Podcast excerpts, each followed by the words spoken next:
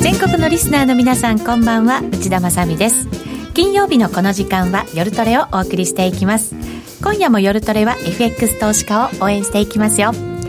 さあそれでは今日のメンバー紹介です。まずは小杉団長です。はいよろしくお願いします。よろしくお願いします。ノーディーです。よろしくお願いします。お願いします。ゆきなちゃんです。よろしくお願いします。お願いします。そして今日のゲストです。斉藤智蘭さんです。よろしくお願いします。よろしくお願いします久しぶりの登場で。すね。夜トレ。はい。友蘭さんが来たということはやっぱりトレード満載で。今日もね。はいはい、お伝えしていこうと思いますがもう1月も下旬になってちょっとしたらもう2月になっちゃうっていうね。ねなんか年を重ねると、ね、なんかこう時間のね流れが早くなるって言いますけど小杉さん。めっちゃ早いですね。やっぱりそうですか？1月3日のあのクラッシュした時がだいぶ前のような気がしますもん。あそうですよね。同じ1月みたいな。はい、そんなこと確かにありました。ありました。お正月。何をされてましたか？皆さんは。1月3日ですか？1月3日のクラッシュクラッシュの時は普通に寝てましたね、うん多分前日のすごいなんかお正月だからって調子に乗って、うん、夜遅くまでゲームを遊んで、うん、ぐっすり寝てたと思います明け方は。私もでもあの動きがあって、うん、実はその直後に起きてチャートを見たんですよ。で一体何が起こったのかちょっと分からなくて、とりあえずでもなんかこう、うん、トレードしてみたみたいな。そう。ね 内田さんのさすごいアグレッシブさがすごい。で動いてるとやっぱり、ね、野生の勘みたいな、はい、なんかね結構なんか目が覚めたりするんですけど、はい、小杉さんでもあれですね。あの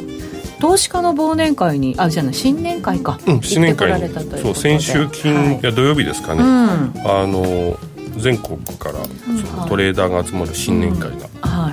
りまして、うん、FX FXBO あとは仮想通貨。あとまあ株一部株の人たち、じゃあ結構若い方々も多かったんじゃないですか？なんか見た感じ20代の人もいましたね、うん、仮想通貨のトレーダー多分20代だったんじゃないかなぱり奥ね儲かった人たちがいたなんていうのはやっぱ若い方々でしたもんね、うん、仮想通貨。BO と,、えーと、仮想通貨比較的やっぱり皆さんトレーダーたちは若いんですね。へえ、うん、FX も若くなってますよねあまあ若いそうですね。メインは30代40代をもう一回りあまでいかないですけど大体ね仮想通貨と BO は30前半から20代ぐらいの。じゃあ10歳ぐらいちょっと若い感じ、ね、うん、10歳行き過ぎかも5歳ぐらいかな。あそうなんですね。どんなことが話題になったんですか？特に僕が多く喋ってたのはねあれですよね。ファンダってどうやってそのトレードで使うみたいな。でもやっぱりこう FX もそうですけど、うん、仮想通貨も、あのテクニカル中心でやってる人がすごく多いですもんね。だから、ね、ファンダってあんまりこう知らなくてやってらっしゃるっていう方も若い方の中にはいらっしゃるのかもしれませんけど。でもね、ええ、僕もそう思ってたんですけど、うん、意外とファンダを中心にトレードしてる人って結構多いんですよ、えー、そうなんですか、うん、それはちょっと意外ですね。BO とかも僕はもうテクニカルオンリーでやってるのかなと思ってたら、意外とやっぱり指標とかイベントとか要はそのボラが上がる時がいつなんだみたいな、逆にオプションは時間が決まってるからその時間に何があるかみたいなことをより意識しやすいのかもしれないですね、仮想通貨もやっぱりそういうところがあるみたいで、こう一瞬こう何かイベントがあるとかそれの情報が早く更新されるとか、それがまあ英語が読めた方がいいとか、そういうのをそういうそのファンダの動くような、えー、と情報をいかに早くキャッチするか、うん、それで、えー、と値幅を取りに行くみたいな。いうことをやっぱり注視してるトレーダーがやっぱ多いみたいで。じゃあそこに、まあ、あの先週荻野さんが、まあ、ゆるトレに出ていただいたと思うんですけど、じゃあそれにその追加オプションを加えたらもっと面白くなるよねみたいな話をしてて、はい、そうですねみたいな、で僕も追加オプション全然わからないんで、今週荻野さんのセミナーでいろいろ勉強してまた来月再来月と勉強していこうかなと、はい。うん、思ってはいるんですけどね。でもね若いその個人トレーダーの方々も本当勉強家ですよね。めちゃめちゃ勉強してますね。このね番組見てくださってる方々、聞いてくださってる方はもちろんなんですけど、貪欲。本当そうですよね、なんか体感的に同年代とか同年代より下の,、あのトレーダーの方ってやっぱりテクニカルの方が多いイメージだったんですけど、ここ最近かななんかやっぱりファンだとかも合わせて見ていきたいから勉強したいっておっしゃってる方が増えてるような気がします。確かに。そうすると本当に FX 仮想通貨だけじゃなくてもっといろんな金融商品組み合わせていろんなトレードができて自分の資産を有効にね活用できるということになりますもんね。そうですね、全般的に若い人たちを中心にやっぱり分散、はい、いろんな金融商品に分散するっていう考え方がぱ根付いてますよね、まあ、将来が不安だからっていうところもね、うん、あるのかもしれませんけど。その中の一つが FX であり例えば、えーと、高金利通貨であり、とか、うん、いろいろな金融商品の中の一つみたいな、はい、数年前とちょっと違いますね立ち位置がねああそうなんですね。分散できるだけの財力を皆さんがどんどん持ってきたっていうことの表れでもあるんですよねうん。それありますね、うん。でもやっぱり一つだけ、まあ、仮想通貨だけがガンと下がっちゃうみたいなところが、はい、他のものもたくさん持ってたりすれば分散が効いていて、うん、で自分の資産も守れるってことになりますもんね。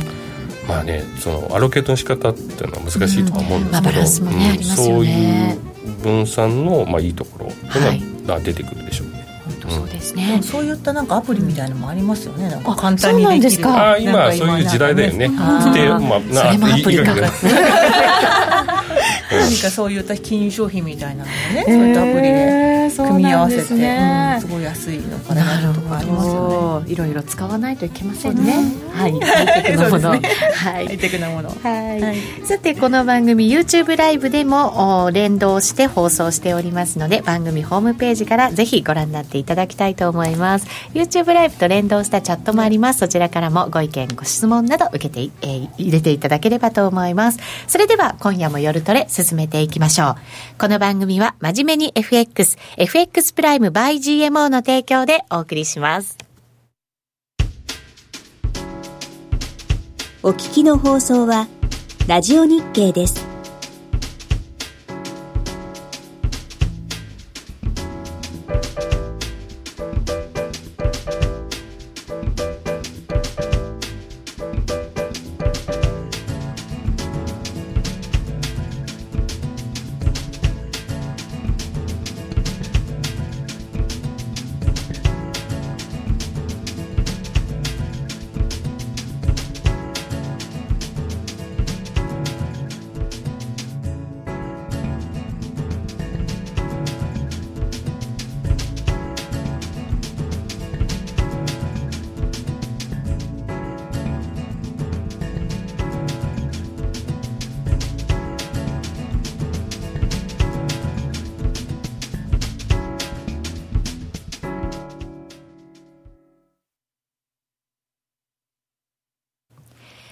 それでは、今日の夜トレ、ともらにさんをゲストにお招きして進めていきたいと思います。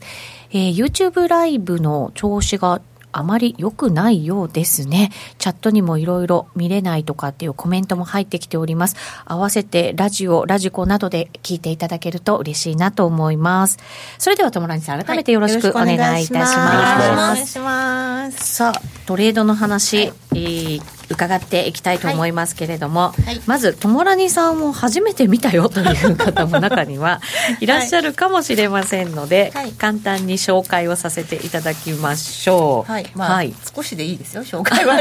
そうですね、いろんな情報とかね、皆さんでトレードの話ができた方がいいですもんね。簡単にさせていただきます。ともらにさん自身は個人トレーダーでもあるわけですけれども、FX スクールウィンインベストジャパンの代表取締役をされているということで、そこでいろんなやっぱり生徒さんたちにトレードの仕方なんかをこう教えながらサポートしてくださってるとい。うことですね。で、えっ、ー、と、2011年10月にパンローリング社から DVD が発売され、はい、えー2013年11月に本も出ていると、はい、はい、いうことでございます。はい。なので、斎藤智らにで検索していただくと、いろいろ出てくるかと思いますので、参考にしていただければと思います。はい、簡単に終わらせていただきましたけれども、えっと、どんなトレードしてるのか気になりますので、そこから伺っていきましょうか。はい。はい、基本的には、あの、トレンドフォローなんですよね。トレンドが出たところで。トレンドが出たところで、えっと、まあ、押し目買いとか戻り売りをするというのが基本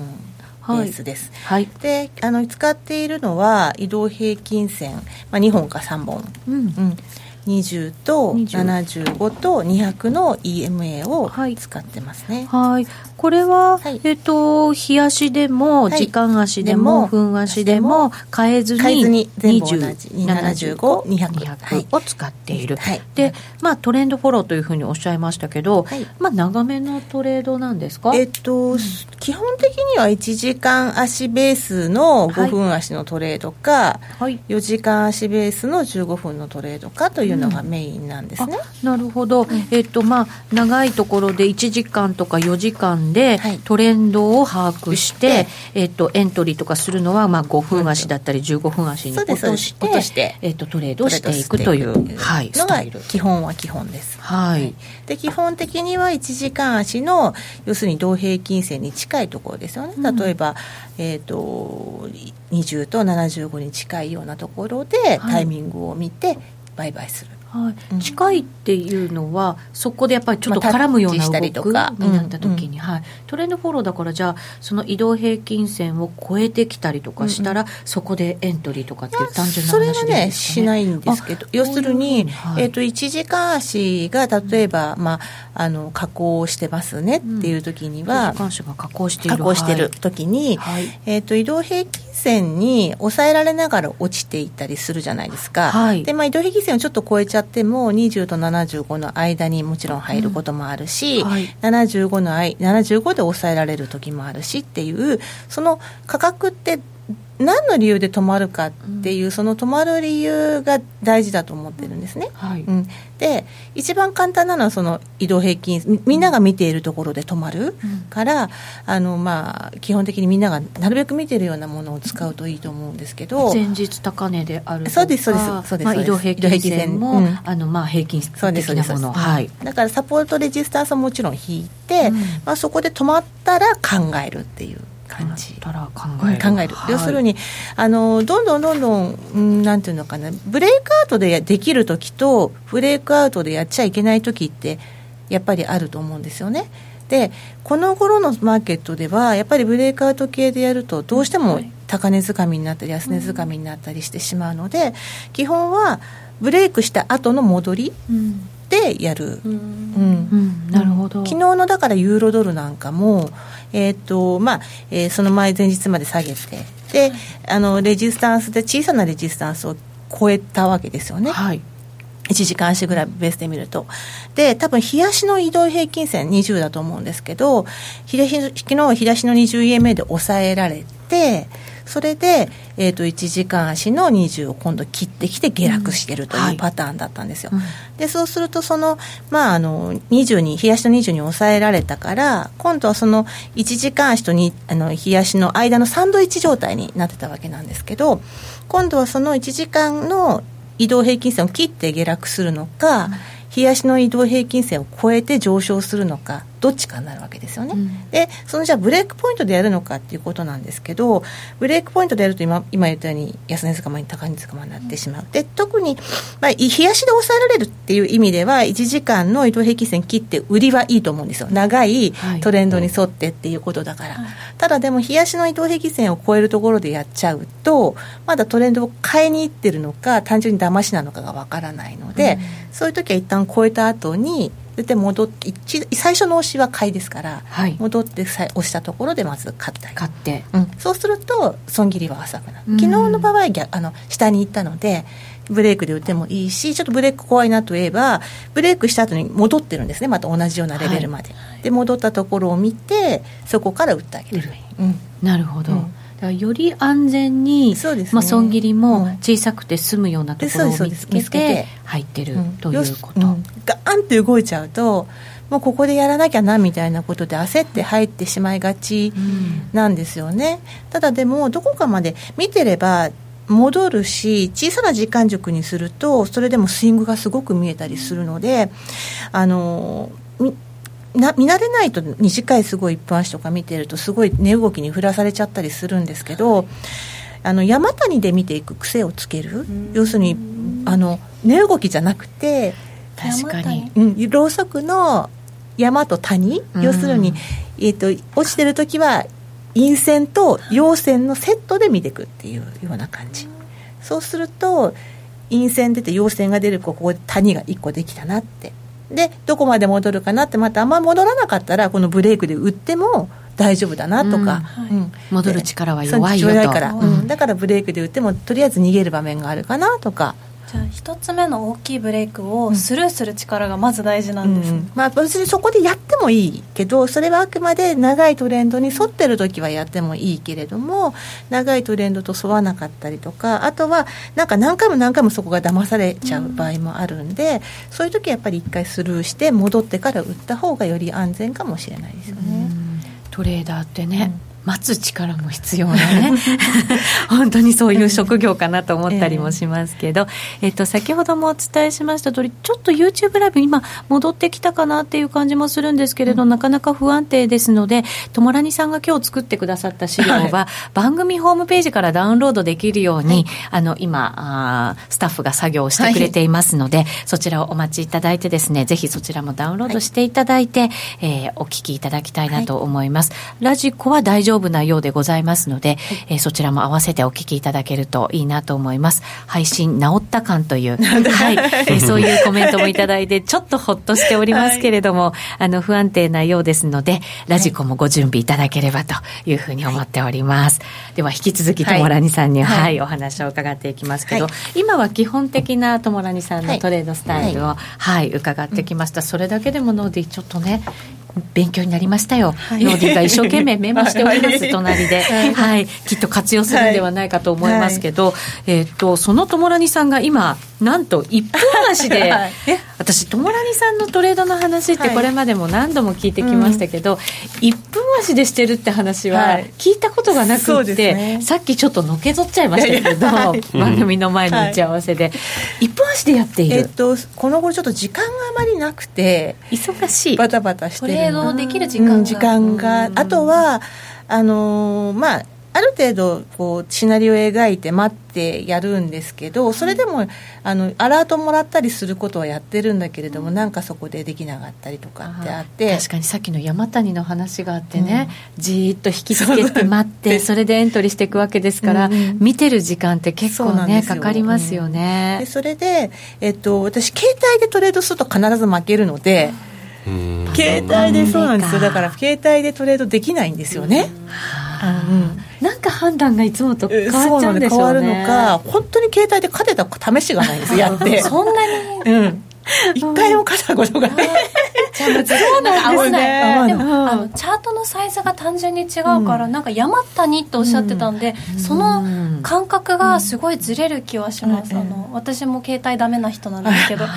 私も、まあ、エントリーはパソコンでというふうに思ってますね。利確とか損切りはもう早い方がいいので、あのね、携帯でね。携帯でもやっちゃいますけど。そうなんです。だから、それもあって、まあちょっと一分を見てる中で、あの受講生のねあの奥野さんっていう奥野さん。っていう方が生徒さんですね。ね。はい。まあなんかこの今この移動平均線とボリンジャーバンドを使って見てるんですけどなかなかいいですって教えてくれたのがあってじゃあちょっと使ってみようかなと思って。試しにじゃあやってみようかなやってみようかなと思ってたら、うん、今の多分相場に合ってるっていうことなのかもしれないです、それは通貨はドル円？ドル円だけですね。ドル円って今こうじわりじわりじわりじわりじわりな感じだから、えー、あのなんていうんですかね。あんまりこうトレンドが強い時は多分このやり方をすると、あまりこうよ,、まあ、よろしくないというか。友良さんのいつものトレードの方が、あの一応順張りで入っていくからいいわけですよね、でこれは本当に完璧な逆張りっぽい取り方なのでそうなんですね、はい、そうするとやはり、え。あのこういったなだらかな相場の時は、うん、あのいいと思うんですけど、はい、あのちょっとトレンドが強く出てしまうとちょっと使い方を変えないとダメかな、うん、要するにトレードの方法ってその相場に合ったものを使っていくっていうことだと思うんですよね。うん、それはだから、えーと、テクニカルのものをいろいろ変えていくっていうよりは、うん、相場に合わせたトレードをしていく。だからだからエントリーの方法をちょっと変えてみたりとか、はい、えーと、それから威嚇の方法を変えてみたりとかっていうような、例えばレンジの相場とトレンドの相場ってやっぱり入り口が全然違ったりしてくるじゃないですか。でまあそれをレンジはやらないって決めちゃうのも一つの手ではあるけれども。はい。そうかといってもねやっぱりずっとできなかったら やりたいかなって思ったりすることもあるし。結局レンジの相場の先にトレンドが出てくるわけじゃないですか、うん、そうするとやっぱり試しに入ってみるとか、うん、相場感をこうつなげておくってすごい大事だったりもしますもんね。あ、ね、とはまあ基本的には流れに沿ったトレードを要するにレンジもどっち側から流れてきたのかっていうのをやっぱり見て、うん、下降からレンジになってるのか上昇からレンジになってるかによってどっちの方がよりリスクがないのっていうのは見て行ったりするわけですよね。はい、あとはだから、まあ、1分足であってもちょっと長めで判断するっていうのが必要、うん。はい、長めの方の時間軸。だから要するに今ドル円でいうとどっち方向から来てる？要するに1分だと15分足ぐらいのトレンド？あなるほど、うん、冷やしとかじゃなくていいんですね。15分足ぐらいとあと1時間ぐらいを見て、はい。考えていく、ただでもちょっとすごい難しいのはドル円はこの間えっ、ー、と2日ぐらい前にすごい一旦すごい長い陰線が出てるんですよ、はい、出ましたね、うん、だからあそこがちょっと、うん、あの判断に迷うところであって、はい、えーと、反転するポイントを一旦そこで切ってるんですね、うん、反転するポイントを切っている、要するに上昇しているトレンドの反転ポイントっていうのは必ずあって、はい、要するにそこを切ると今度下降トレンドに向かいやすくなる場所があるんですけどそこを一応切ってきちゃってるんです。ただでもボラティリティが高い時ってそれを騙して切っちゃうことってあそうですね。ありますね、うん、あってでなおかつ今じわじわじわじわ横にいってるところなので、まあ、こういうところはそのちょっと逆張りっぽい方向のトレードの方が良かったりするので今私がこの350の、はい、あの、はい、移動平均線とボリンジャーバンドの、えー、飛び抜けたところから戻ってくるところを取るっていう方法は、はい、まあまあ、ある程度機能をしていくかなっていう感じ、ちょっとじゃあそれを詳しく伺っていきましょうか、はい。はい、基本はあの移動あの、まあ、プラスマイナス2シグマのところを見ていくんですけど、ボリンジャーバンドのプラスマイナス2シグマ、はい、350, 350の移動平均線です、ね、350、はい、すごくだから緩やか。ですですよね、でそれをに例えばマイナス2シグマも飛び抜けるじゃないですか額が。えっ、とえっとまあ、だから例えば、はい、下に抜けたにしましょうか、はい、マイナス2シグマを上から下に抜けた。はい、でそれで価格がまたマイナス2シグマの中に入ってきますはい、戻ってくるってことですね。はい。で、またもう一回、マイナス2シグマにちょっと下に行きますと。さっきの山谷の話ありましたね。そう山がだから1個できる感じですね。山が1個できて、はい。山が1個できた時に、前回のつけた安値を切らないというのが一つ条件なんですけど、そうすると要するにマイナス2シグマを挟んで山ができるようなイメージになると思うんですよ。そうですね。1個できてで安値切らないからまた上に行くからもう1個山が作り始められるわけですよね、その2個目の山が作り始められるようなところでまずエントリーしちゃう、はい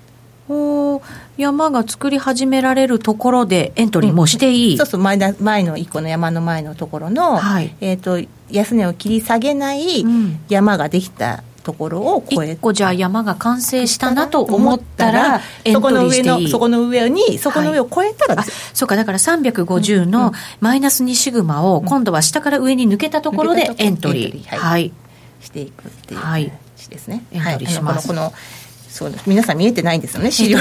今ね大丈夫になったようです。はい、はい、なので一応、まあ、書いてあるんですけど、はい、山のとこの辺ね、はい、ところで。はい、はい、1分足今の相場でのトレードって書いた1枚目の、はい、はい、資料ですね。はい、でそこで入って、うん、でまあミドルバンドとか350ぐらいまでい。ったら、うん、真ん中のこの青いところですね MA のところなんですけど、はい、水色の線が書かれてますよね、ね、これがだからボリンジャーバンドの真ん中の線。そう350の MA ですね、はい、そでそこでまずあの、まあ、半分ぐらいをポジションをクローズして。ここまでもう来たら、はい、一旦もうここで利確しちゃう、うん、半分は、うん、はい。で残りを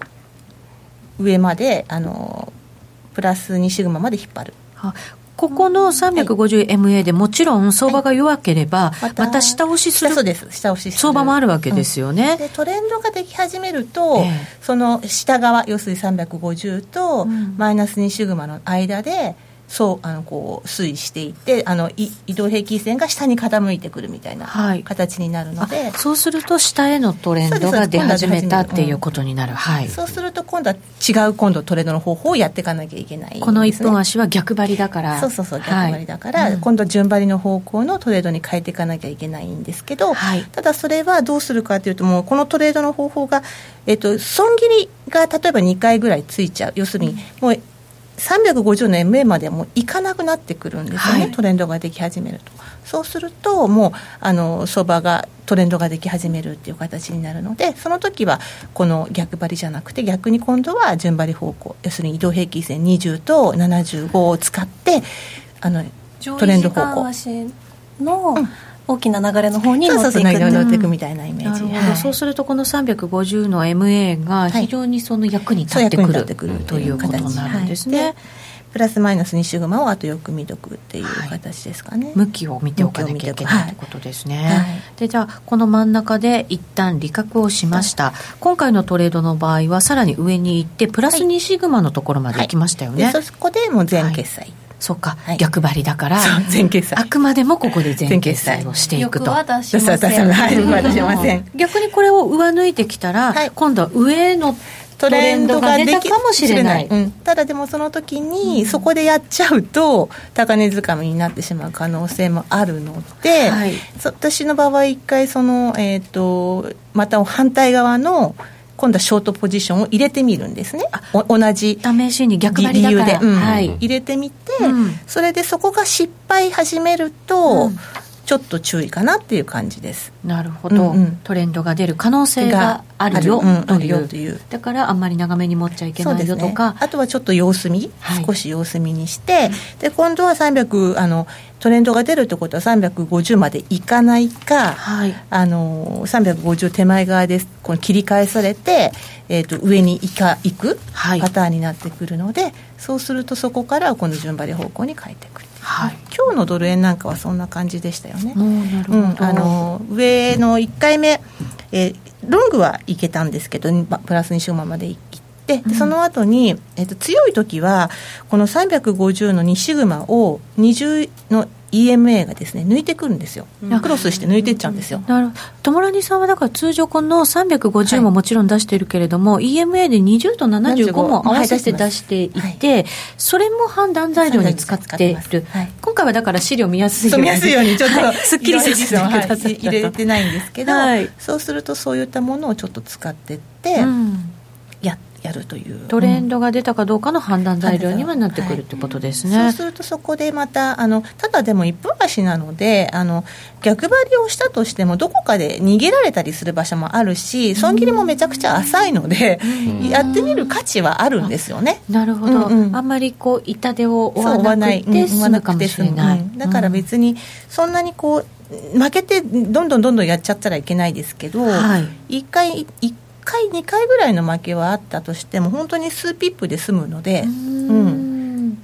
ちょっとね1分足っていうと忙しいようなイメージがありますけど、はい、ただこの350で見ていくっていうのが、はい、こうなんかね、ね、忙しくさせない大きなコツになってる感じがしますよね、うん、今日はロングは、えーマイナス2シグマからの入った取って朝にあったんですね、でプラス2シグマまで行ってます。ででショートは、えー、と1回はあの全然もう入ったんだけどもすぐに切られるのが1回とで2回目はね300えっ、ー、と MA まで戻らない感じ？うん、あのそれは15分足の 20MA でサポートされた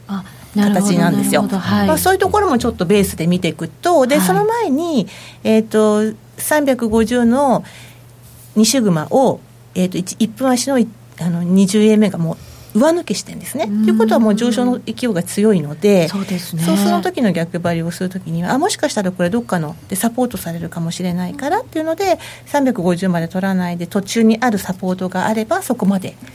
でやめてしまうっていう手もあります。そうですね、じわじわしたトレンドなのでね、うんうん、なんかあのあれですけどそういうの聞くとやっぱり上の力っていうのが しっかり働いてる感じが分かりますよね、はい、でも夕方超えるとまたこれがぶれてくるので、はい、ちょっとやっぱりその辺も。これ時間ってどうなんですか？ごめんね。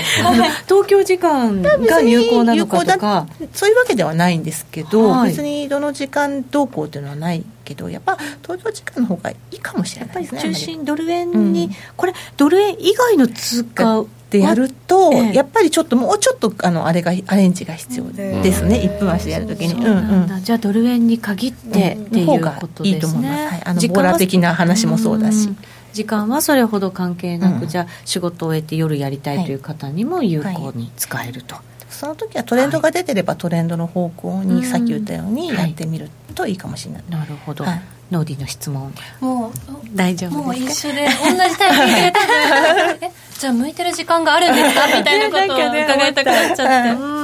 解決しました、ね、解決しました、はい、これはあくまで今まだ本当になんかこうまあこんなのがどうですかねって聞かれたんで、はい、まあ、私も試したくなるじゃないですかいろんなことを、それでちょっとまあやってる形なので、まあ、こんな方法も面白いかなっていうように、ね、今のマーケットには合ってる、そうですね。レンジの時、うん、もしくはこういうふうにじわじわとしたトレンドの時っていうのは有効に使う、これがでも激しい本当にトレンドが出てきた場合は違うよっていう、うん、だからこれが負け始めるとあトレンドがそろそろ出るのかなっていうようなことで見たりもできますよね、そういう見方もできるんですね、だね。だからね、トレードって必ず全部が全部網羅できる方法ってないじゃないですか、うん、だからそのこういう相場の時にはこういうトレードをしなきゃいけないしって、こういう相場。だから自分が使っているものがどういうところに強いのかどういうところに弱いのかが分かれば負け始めた時にその熱くなってガンガンやらなくなると、ね、なるほど。切り替えることができる、冷静に。なるほど。だからいくつかその相場に合わせて自分のなんか得意パターンみたいなものは持っておく必要があるんですね、思いますね。確かに得意パターンがあるタイミングってきっと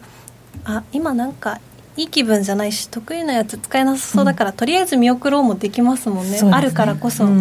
確かにトレードしてるとなんか今月ちょっと調子悪いなとか、はい、いつも同じようにやってるはずなのに、うん、なんかこうタイミング合わないなっていう時ってありますけど、うん、それはやっぱり自分の得意な、まあ、動きじゃないっていう。時でしょうね。あとは、まあ、そそれこそレンジが得意な人もいればトレンド相場が得意な人もいるし、トレンドの出かかりが得意な人もいればトレンドの方の最後の方の反転を狙うのが好きな人もいるしいくつもどれがいいってわけじゃなくて、うん、得意なパターンなんですね、自分が得意なのは何個なのかなっていうところから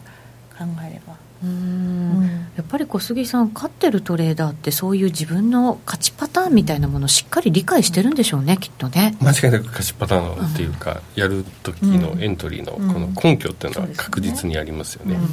でそれが一個あの歯車が狂い始めるとなかなかね、うん、調整がむず、ね、また難しいんですけどね、だからその歯車が狂ってる時にあ冷静に判断できてこっち試してみようかなっていうふうな思える手段がね、うん、あればきっといいわけですもんね。それかとはちょっと休むかですよね。ちょっとあの、はい、その落ち着くまで。ノーディはどんな？いくつかパターンを持ってたりするのかしら？私はなんか感覚的にあ合わないっていう相場はあって、うんうん、去年のそれこそ真ん中ぐらいから、うん、なんかトレンドフォロー型なんですけど、はい、なんかこう高値つかむし、はい、安値もしっかり売るし、うん、っていう感じのことを1か月ぐらいつ、うん、続けちゃってやっぱり癖みたいなので、でなんかうんきついって思って、これはって思って徐々に切り替えていったりとかしたんですけどだから、得意なのはきっとなんかトレンドに乗ってガンガンガンガン、はい、男前やね。ガンガンガンガンってちょっとあれですけど。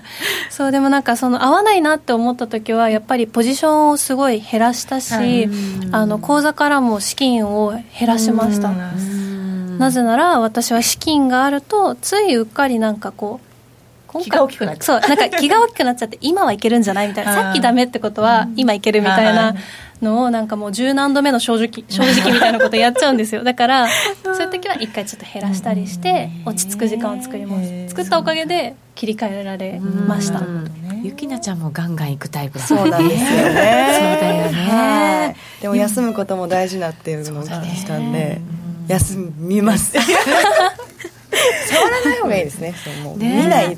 そう。でも見ないとまたなんかね次に入るときになんか不安になっちゃったりとかするから、見ておくことも多分必要なんだけど、ね、我慢したり待ったりするっていうね、ね、あまりにも見ないと自分が鈍っていく感覚って置いてかれそうな気になる、ありますね。えーと、ともさんに1分足のそのトレードの、はい、えーと、売りパターンもチャートで作っていただいたので、これも簡単に、はい、上からマイナスプラス2シグマですね。プラス2シグマを、えーと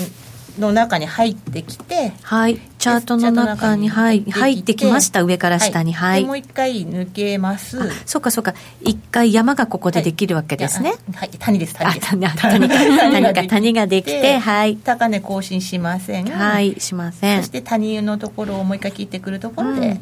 売る、エントリーする、はい、はい、ショートで入ってでこれが、まあ、思惑通りに、えーと、真ん中の線まで来ました、はい。はい、でここでやっぱり利確を半分する、はい、でこの時は勢いよく結構下まで行ってくれて、マイナス2シグマでちゃんと行きましたね、行きましたよね。はい、そうするとここでじゃあ全決済やっぱりする。同じです。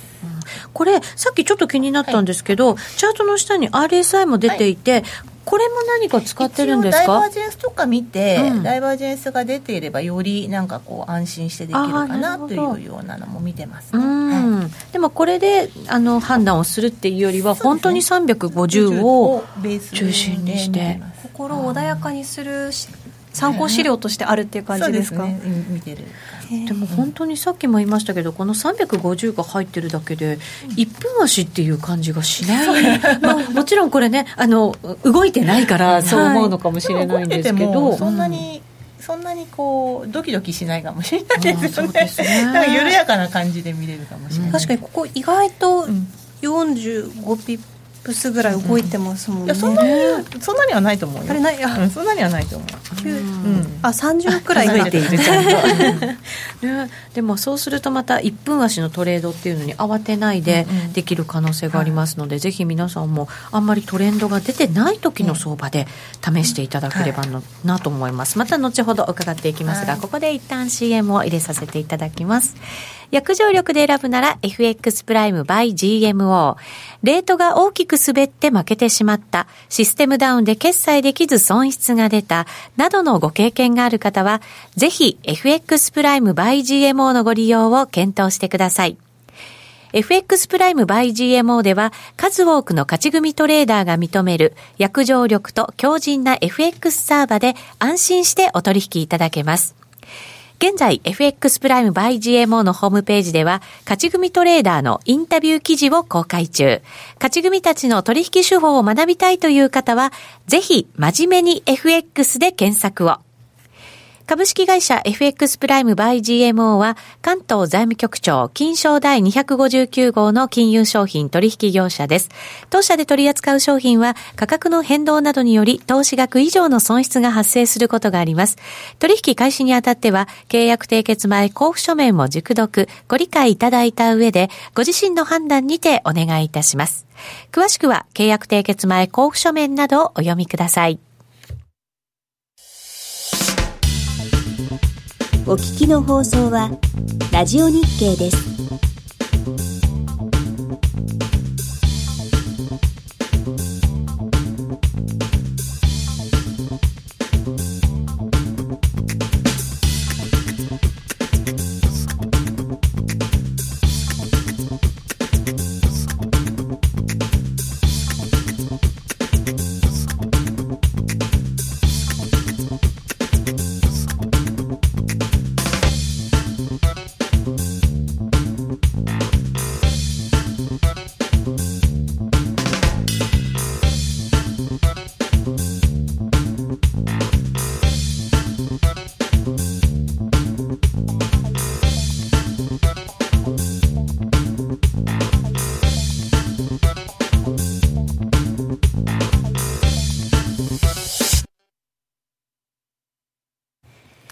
て、今夜の夜トレは、ともらにさんをゲストにお招きしてお送りしてまいりました。引き続きともらにさんにもお付き合いいただきますけれども、はい、今日は豪華版で、はい、はい、ロンドンの松崎よしこさんと現在、はい、電話がつながっているということなので、いろいろお話、やっぱりブレグジットとかね、ね。昨日 ECB もありましたし、今年なんかヨーロッパ、そしてロンドンが中心になってくるんじゃないかっていうね、感じしますから。ブレグジットもよくわかんないですよね、いろいろ見てないですよねもうだから理解できない域に達してますので、うん、一番身近にいる松崎さんにお話を伺えると最高だと思いますので、はい、今日は話たっぷり聞いていきたいと思います松崎さんはい、こんばんは。こんばんは。よろしくお願いします。お願いします。まず、ロンドン、どんな感じなんですか、今？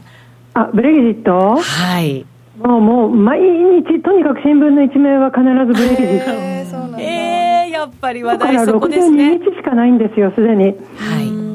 ので、もう、まず新聞はそうです。もちろんニュースもそう。あとはやっぱり人々の会話、今日、今、実はちょっと朝サウナに行ってきたんですけれども、はい、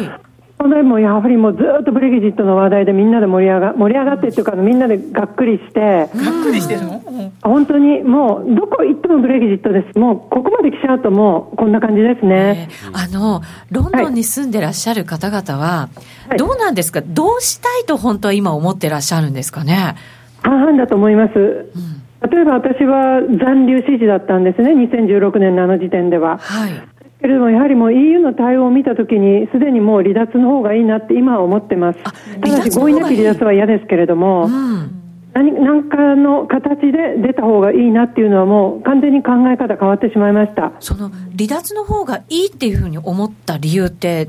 やはりあの EU の、あ、こういう方して失礼なんですけど、ちょっといじめっぽい感じと、あとはやはりもう次のあのもちろん離脱国が出てほしくないので向こうのあの魂胆も分かるんですけれども、はい、なんかもう27対1でなんなんとなくちょっとこちらが被害妄想なのか要求しすぎなのかは分からないんですけれど、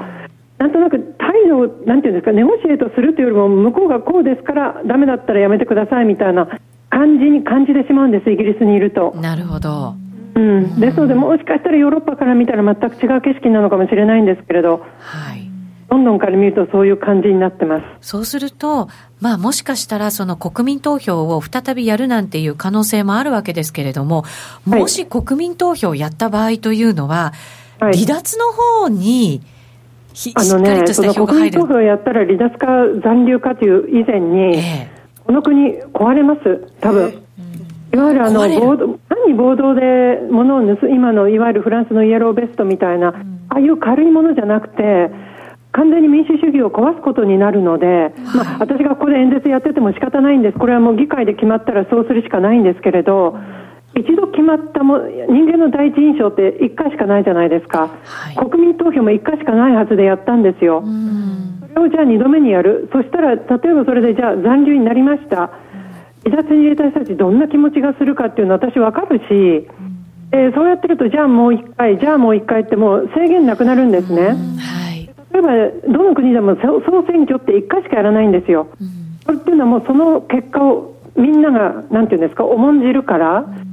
その意味ではじゃあ僕の党が勝てなかったからもう一回総選挙やっていいですかっていう議論って成り立たないので、そんな都合よくないですよね。国民投票も2回目っていうのは私はもう心から反対してます。はい、そうすると、はい、じゃあ合意ありなのか合意なしなのかっていうところになっていくと思うんですけれども。はいあの29日にあの修正案いくつかあの今回は何個っていうふうにはまだ事前に連絡はないんですけれども、修正案のあの採決をするんですがその修正案の中で、まあ、メインが2つどちらが可決されても合意なき離脱がちょっとできなくなるような形になってしまうんですね、はい、これ法案で。そうなんですね。でその中に今私が大反対している2度目の国民投票っていうものに結びつく修正案もあるので、はいこれが過半数以上で可決されてしまうともう誰が何と言おうと一応そいわゆる合意なき離脱じゃなく解散総選挙なのか2度目の投票なのかまたはもう一度名産があの期間を延長して再交渉するかの3つですね。もう今多分可能性として。すごく難しいこれ判断になると思うんですけれども松崎さんはどれになる可能性が一番高いというふうに思いますか、はい多分合意なき離脱はちょっと今、センチメントとしてありえない感じになりつつあります。はい、これはもう、うん、国民感情以前にそのじゃあ今日からダメですって言った瞬間食べるものとか飛行機も飛べなくなってしまうっていうのがもうあと60日後に起こるっていうかなり現実味があるので、ね、多分これはもうやらない可能性がある、ただし昨日からもうビジネス界が待てなくなって、はい、例えばそのダイソンがシンガポールに移る、それ以外にも結構ニュースになってないのがボロボロっと出てきて、特にそのあのエアバスとかの大きなところももうもういい加減にしてくれと、今まではまあだましだまし来たけれども、もうあと2ヶ月しかないんだよっていうところで、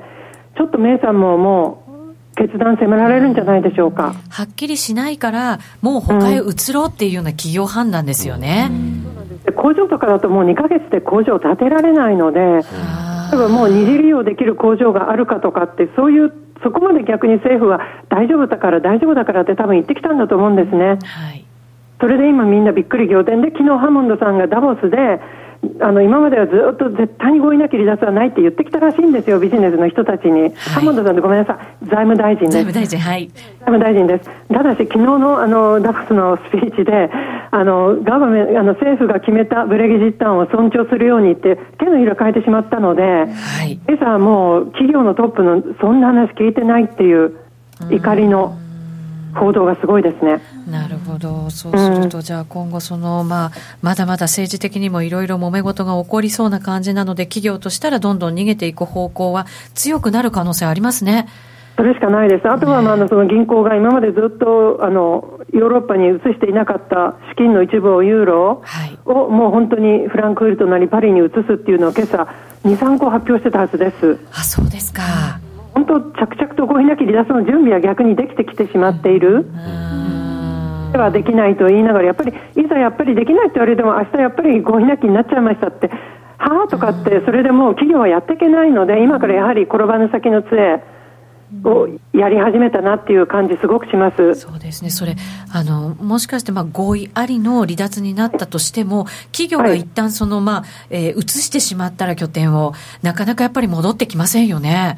あのね、資金に関しては、まあ、もう一回振り戻すことはできるんですけれども、はい、工場云々になってしまうともう、もう無理でしょうね。そうですね。はい、かなり GDP 落ちると思います。第一四半期に、第二四半期にかけて。もしこのままいけば。はい。経済自体がやっぱりちょっと浮上してこない可能性がありますね。はい。混沌としてますよ、すごく。そうですか。はいはい、笑ってる場合じゃないんです、すみません。本当そうですよね。本当はここ最近ね、上げてきてますよね。本当はどうしてこんなに上げてるんですかって、あの。私なんかはもうも文句言ってくる方もいて私は本当に動かしてるわけじゃないんですけどっていつもお伝えするんですけど、申し上げられるのはやっぱりもうかなり悲壮感もちろんここで合意なき離脱が決まってしまったらまた今度私は一度は下がると思うんですけれども、はい通貨の割安感っていう部分非常にあると思うんです。そのじゃあ誰が割安感を決めるのか割高感を決めるのかって言ったらもうこれコンセンサス例えばマクドナルドのマック指数とかにもなると思うんですけれどもやっぱり私もあのその単に対ユーロ、対ポンドのチャートじゃなくて、ポンドの実行レート、それを例えばドルの実行レート、ユーロの実行レート、円の実行レート、ばーっと比較すると、やっぱこれ売られすぎだよなっていうのは思うんですね。でもちろん感があるので今まで売られてきたのは分かるんですけれど、はい、ここに来て逆に合意なき離脱じゃなくなる可能性例えば来週の火曜日に修正案が選ばれれば合意なきじゃない可能性がまた出てくるともう一段のポンド買いということにも逆になってしまうし一度これレール引かれるとなかなか電車止まれないんでマーケット、はい、そうです、ね、革命とかが起きない限り。ので中途半端に、はい、じゃあ、どこもどこまで行きました、ポンド売りますっていうこと、多分やってらっしゃる方いらっしゃると思うんですけど、えー、ここまで今のポンドって簡単に、じゃあ、ここからあと100ポイント下がってくれますかっていう、100ぐらいなら下がるでしょうけど、大きくダウントレンドに入っていくっていう。見方は今は逆にあまりしない方がいいんじゃないかなっていう気はします。なるほど、そこには大きな注意が必要だということになりますね。これなきじゃない限りはそんなに落ちないんじゃないかなと。はい、わかりました。はい、さて、はい、イギリスの情報はまあ置いといてですね、昨日 ECB の理事会も行われましたので、このあたりどんなふうにご覧になったのかなと思いまして。石火理事会はあのドラギさんの話の時には私表面的なことしか理解していなくて、はい、その後にあの今日締め切りの原稿を書いてるうちにすごいことを気がついてしまってその後ずっと3間ぐらい考えてたんですけれど、えー TLTRO っていうのをドラギさん何度かあの口にされて、はい、で私は単純にマーケットに例えばイタリアの銀行の救済のために資金を流すぐらいに軽く考えていたんですよ。はい、ですけれどもあの、L、あの ECB っていうのはもう過去に第2フレーズまで TLTRO1、TLTRO2 っていうのをやっていて、はい、TLTRO2 っていうのがちょうどギリシャがおかしくなった時みんなが必死でお金を借りたあのとこなんですね、はい、その残高が7399億今まだあって、はい、それの返済がまだまだ先と思う2020年の6月から始まるんですよ。2020年の6月はい。まだまだ時間あるじゃんとか思ってたんですが、はいものっていうのは1年前からもう手当てをしなきゃいけないらしいんですね普段。1年前っていうと今年のじゃあ6月から？9月。でで今度は、はい、あのバーゼル3っていうあの規則あるじゃないですか、はい、あそこの自己資本比率のなんか計算の中に新しいあのなんていうんですかもっと厳しいアイデアが3月31日ぐらいから導入されてしまうらしくて今年の、はいそうすると6月の時点で手元に資金を残すとその部分がなんか自己資産に換算されないとかなんか難しい計算式があるんですけど、はい、のでそこで逆にその2020年用のお金を手元に置いてしまうと自分たちのその何パーセント3%、6%とかいろいろあるんですけれども、バーゼル3って、はい、その3%にいかないと国際営業権みたいなのが取れなくなるんですね。国内だけならいいんですよ、単純に貸し借りしてるお客さんで、はい、ただ国際的な銀行、まあ、ほとんど国際的な業務やられてるので、そういうところの営業権とかに問題が出てくる可能性がある。はい、あって TLTRO をやって、3っていうのをやってあげて、そこから資金を借りて自分たちの自己資産をいじらずに、うん。って2020年に返します。僕たちの銀行は綺麗ですっていうことをやろうとしてたんです。私知らなかったんですよ。昨日のドラギさんの時にこれ。はいそれで昨日一人でわーとか家で叫んでこんなことになってたんだと、うん、でドラギさんは平気な顔してそんなこと話してないみたいにおっしゃってたんですけど。あの涼しい顔してね会見してらっしゃいましたけど。あの方結構得意ですよねあのポーカーフェイスそうですよ、ね、昨日見た時にああいう顔してたけど 3月または遅くても6月に、はい、多分イタリアとスペインの銀行も67%借りてるんです。その TRTRO2 の7399億のうち、はい、今イタリアかなりきついんですでに不良債権で。だからその3みたいなのやってあげないと多分その今度返済償還が来た時にお金返せない。なのでやはりやるんじゃないかなと。今は何ともないことをおっしゃってたけれど。はい。そうするとユーロにとっては、これ、一応緩和的になるんですよね、よね流動性の供給という意味で。まあ今年に関しては、まあ、それでも少し出口の方向に近づいていくっていう見方があった中で、そこで奥の手としてあるあの銀行、これ、本当に大手銀行なんですけれども、はいえー、TLTRO の3をやってしまうと、また緩和で、あのなんだお前やめたじゃないか QE っていうふうに指指を刺されるので、あのデポジット金利が今マイナス0.4ですよね。はい。を1回ぽっきりだけマイナス0.2ぐらいまで上げる、一応そこは引き締めになるじゃないですか。はい。それで引き締め一つ、緩和一つでニュートラルで、僕たち決して緩和はしてませんっていうふうにするんじゃないかという、バット的な あの意見をもう顧客レポートとして流してるみたいです。なるほど、そうなんですね。うん、だからヨーロッパ、私、今年は政治で売りと思ってたんですね、5月の。えー、はい、ただ、政治だけでなくて、そういうすごい深いところでお金の動きがあったんだっていうのを昨日知れて、一人でも本当一人で誰も聞いてくれないんで、なんか悶々しながら画面に向かってブツブツ言ってました。えー、ってことは、じゃあ、政治的にもヨーロッパはちょっとこうきつい状況で、金融政策面でもそうですよね。はい。人がもし合意なき離脱でなくて延期された場合、はい。延期される時期が7月の2日以降まで延期、その修正案が12月の31日までの延期っていうふうに書かれているんですね。はい。なった場合には5月23から26の欧州議会選挙にイギリスも参加する義務が出てきてしまうんです、法律的に。そうですよね。そこでもうすでに、えー、あの皆さん忘れていらっしゃるかもしれないけど英国国民党のナイジェル・ファラージュさん、はい、もう彼一度辞めたんですけれども、彼がそれだったら僕は必ず欧州議会選挙で欧州会議派の旗を振って立候補するって言ってなんかもうサルビーニさんも喜んじゃって。だからまたそれもヨーロッパにとっては厄介なんですよああいう人が出てきてしまうんで。ああなるほど。結構面白い展開です今。あ面白いんですね。ちょっとなんかこう危機感を感じますけどね、うん、いろんな。材料が多くて。本当そうですね、そうするとこれえっ、ー、とポンドに関しては今こう、戻り局面ということになってるわけですけれども、はい、ユーロに関しては、一旦下を見てっていうことになるんですかね？一度戻しがあって、一応の今日のレポートに書いたのは1.11のミドルぐらいを次に、はい、もしここの後サポートがあの割れてしまうのであればっていう条件付きなんですけれども、えーその辺は一度見てもいいんじゃないかなというふうに思ってます。なるほど、うん、そうすると、じゃあ、そのあたりを見てから戻しを試していくような、ちょっと長期的な。なんか戻すような、今、私、ちょっとチャートが手元にないんで申し訳ないんですけれども、はい、1.13のミドルぐらいまで一度戻して、そこからごめんなさいって下がっていくのかなみたいに、昨日は思ってたんです。一応1.13のミドルぐらいですね、ちょうど今。そうですね。とりあえず、あ、もうそこまで来ます？来ちゃってるんですよ。はい。来ちゃってるのね。来ちゃってるんです。はい。そっかそっか、すみません、スマホの中にチャート入れてないんで、全然分かってないという。大丈夫です、はい。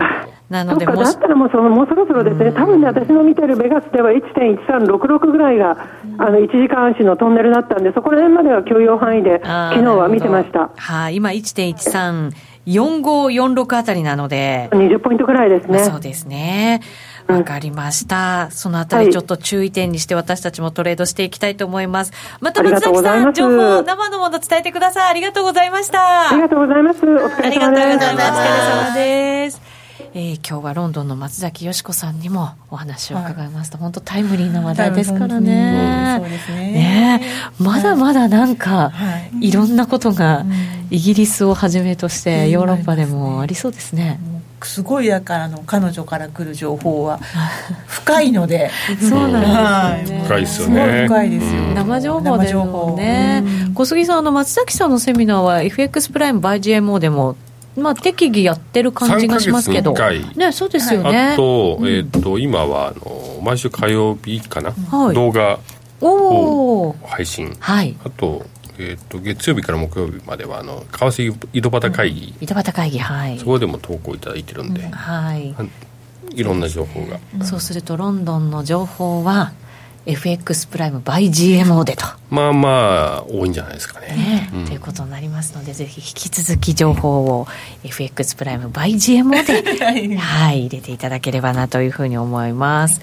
さてそろそろ番組もお別れのお時間近づいてきましたけれども今日は1分足トレード、そうですね。ね。教えてもらってノーディーどうでしたか、はい、もうなんかちょっと早速、うん検証したくて、はい、今うずうずしてる状態ですね。使えるところでやってください、はい、ちょっと今夜とかは結構あのまた110円超えるか超えないかみたいな場面もあるかもしれないので、こう穏やかなところで試してみたいと思います。はい。ゆきなちゃんどうでしたか？そうですね、1分足で見るの久々だったんですけど、なんかせっかちだから 一分足あんまり見ないようにしてたんですけどこうやって詳しく見るとやっぱりやりたくなりますねそれこそみたいな。そうですか。モチベーションも上がってきましたね これ。そういえばコメントに内田さん1分足トレード卒業したばっかりだったっていただいてましたけど。でもこれぐらい緩やかな感じでできるんだったら、やってってみたいなっていうねなんかそそられました、ね、なんかいつも値動きについてっちゃう怖さがあって1分足でなかなかこう見るのやめてたんですけどこれだったらいけるかもしれないポイントに来たらだけだからねやるのは。持ってる時にそわそわしづらくていいかもしれないですね。はい。さてラジオの前の皆さんとはそろそろお別れのお時間となりました。この後、えー、延長戦少しだけ YouTube ライブでやろうかなと思ってますのでぜひお付き合いいただきたいと思います、この番組は真面目に FX、FX プライム by GMO の提供でお送りしました。